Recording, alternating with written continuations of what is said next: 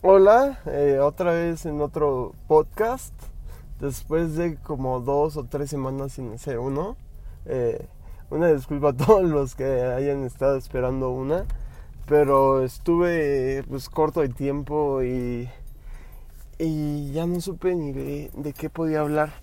Aunque tengo tantos temas de qué hablar, luego se te juntan las ideas y, y ya no sabes... Eh, y ya no sabes ni de qué hablar, o sea, ¿sabes?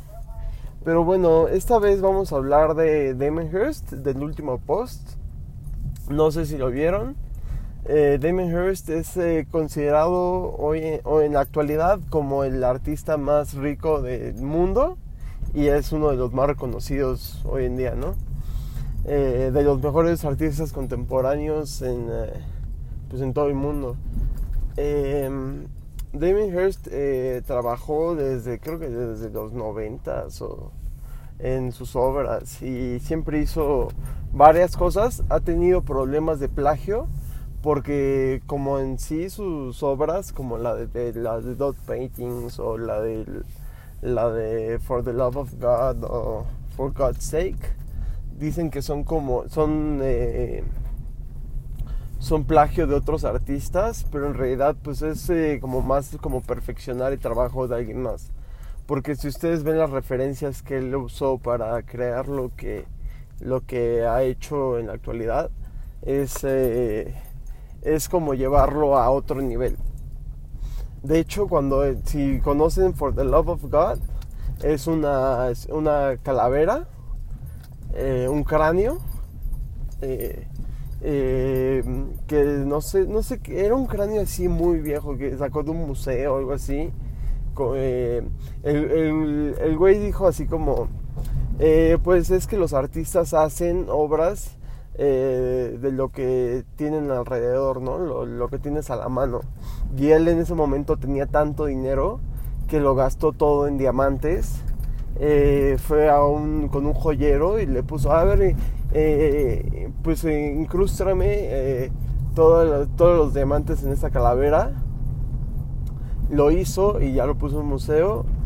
Y tuvo tanto éxito esa obra que sacó todavía más dinero y con ese dinero hizo For God's Sake, que es una calavera pequeña. Se supone que creo que es una calavera de, un, de, una, de una persona adulta y la calavera pequeña es como una como, como de un niño, creo. Entonces, eh, solo que for the, for the God's sake es todavía más cara que For the Love of God, porque está hecho de, no sé, no sé, diamante, rubí o algo así, pero son todavía más finos de los que había usado en, en la primera.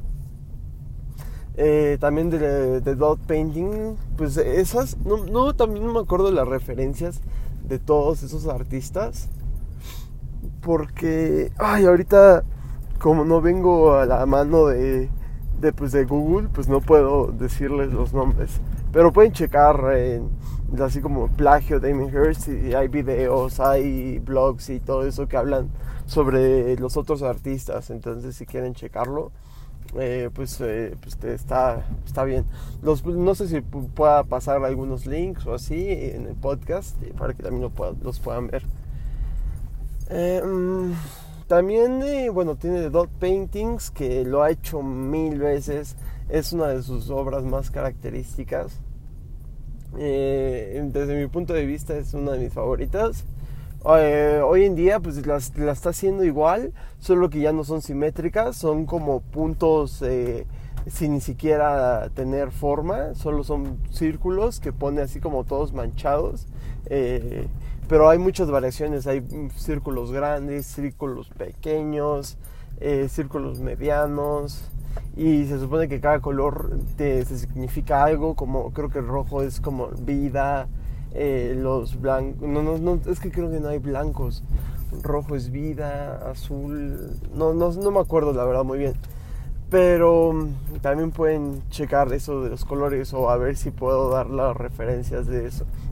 Otra de sus obras que también ha variado mucho es sobre la, anatomía del, del, uh, ¿cómo se llama? Animales, o, no, no, anatomía no, sería como, él agarraba animales disecados y los partía a la mitad o los metía en una, en una cisterna, donde pues en esa cisterna, bueno, sería como una pecera gigante y los mete en un eh, ácido o un compuesto para donde meten a donde meten ay en un compuesto donde meten los los eh, cómo se dice ah, como cuerpos o demás para que no se descompongan entonces ahí la agarró eh, se asoció con un químico que le pudiera ayudar a crear eso en los noventas y compró un tiburón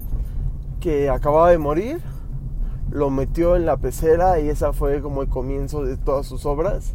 Tampoco tengo el nombre de exacto de esa obra, eh, no tengo el nombre exacto de esa obra, pero es una de las obras que ha llevado más a gran escala, porque ha hecho de diferentes tiburones, creo que el mismo tiburón porque eh, hay, hay un tiburón chico y un tiburón grande. El primer tiburón creo que es el tiburón chico. Ya después fue el tiburón grande. Pero también hay vacas, ovejas. Que las parte a la mitad. Pone dos peceras de un lado al otro. Y tú puedes ver como el organismo del animal. Em, hay un video que también puse en el podcast. No, no en el podcast, diré en el blog.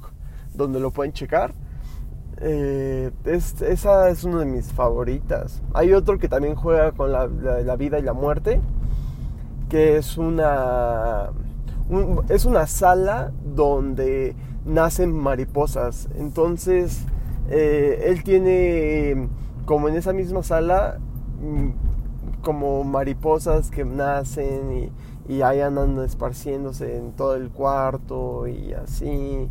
Y pues él se juega con eso y en la siguiente sala hay una como una un cuarto donde tiene una de un lado donde nacen unas moscas y del otro lado hay como una de estas de para matar matar mosquitos. Entonces pues es como eh, las, los dos cuartos están conectados como por una como por un túnel.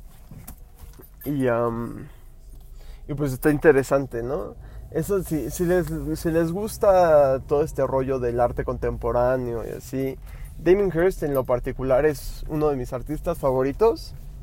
Es eh, increíble, no sé, o sea, tiene, tiene como muchas obras. También hay una que es la de la farmacia, que es una de mis favoritas, que es como todo el concepto de, de tener una farmacia en un, en un museo y y pues es una instalación de como todo lo que te puedes encontrar en una farmacia, cómo estar todo organizado. Juega con los tamaños, porque luego hay como escalas normales y luego hay como em, medicinas así grandes. Em, es todo un juego de concepto de, pues, um, ¿cómo se podría decir? Como la realidad hoy en día. Y, y me, me encanta, la verdad. Sí, también pueden checar el, también, ¿qué otra cosa pueden checar de él? Está la de la farmacia. Tiene otras. Ah, también hay, hay el mismo concepto de las farmacias, pero con diamantes. Tiene como en, una, en un rack un chingo de diamantes. Eh, y pues son como, como si estuvieras viendo igual, así como un stand, como no sé, si estuvieras en. espérame como si estuvieras en, ah, en Walmart y fueras a comprar una y fueras a comprar no sé cereal pero en vez de estar el cereal están pues todos los diamantes no y por eso mismo o sea él siempre ha jugado con, con la vida y la muerte y es como un genio irónico muchos lo odian muchos lo, lo aman y pues sí, no sé, deberían de checarlo. Es, eh, no, tal vez no les guste, tal vez sí les guste, pero es algo diferente que pueden ver eh, a comparación de lo que pues hoy en día eh, puedes encontrar así como pues en cualquier lugar. Pues les recomiendo que lo chequen. ¿Y qué más? Ah, puedo hablar también ahorita de la colaboración con Supreme. él, ah, también eh, él hizo dos, dos tablas y un box logo.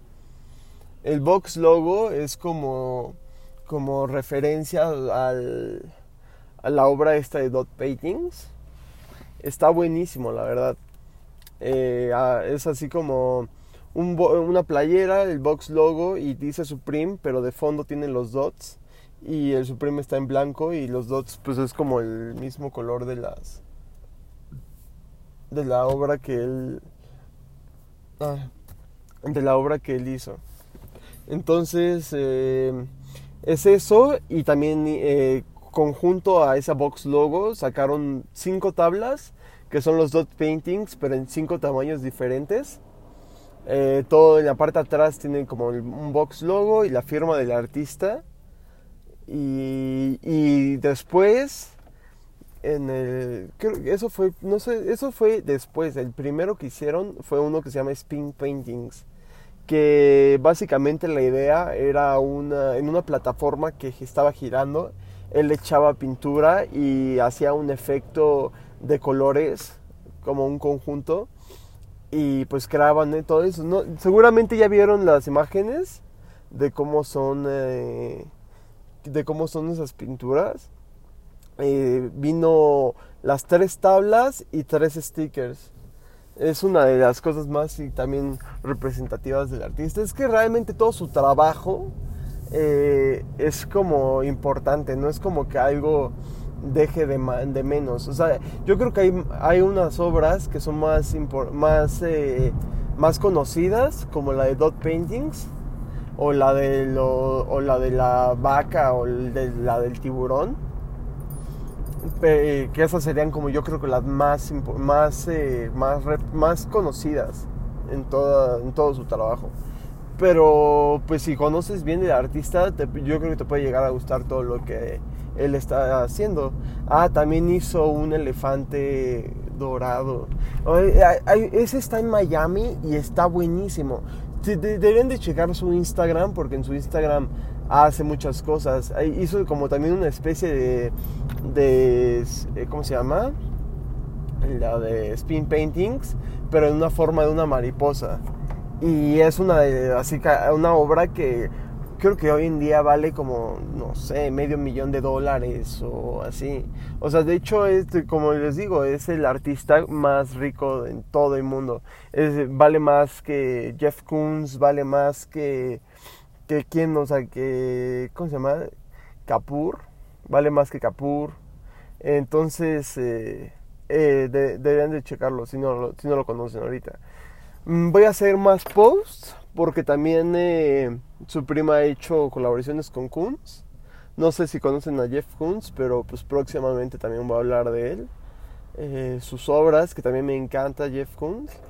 Y de otros, de otros que han colaborado también pienso hacer como otros posts sobre box logos, eh, sobre, eh, no sé, tengo que tener varias ideas que voy a estar trabajando en este mes.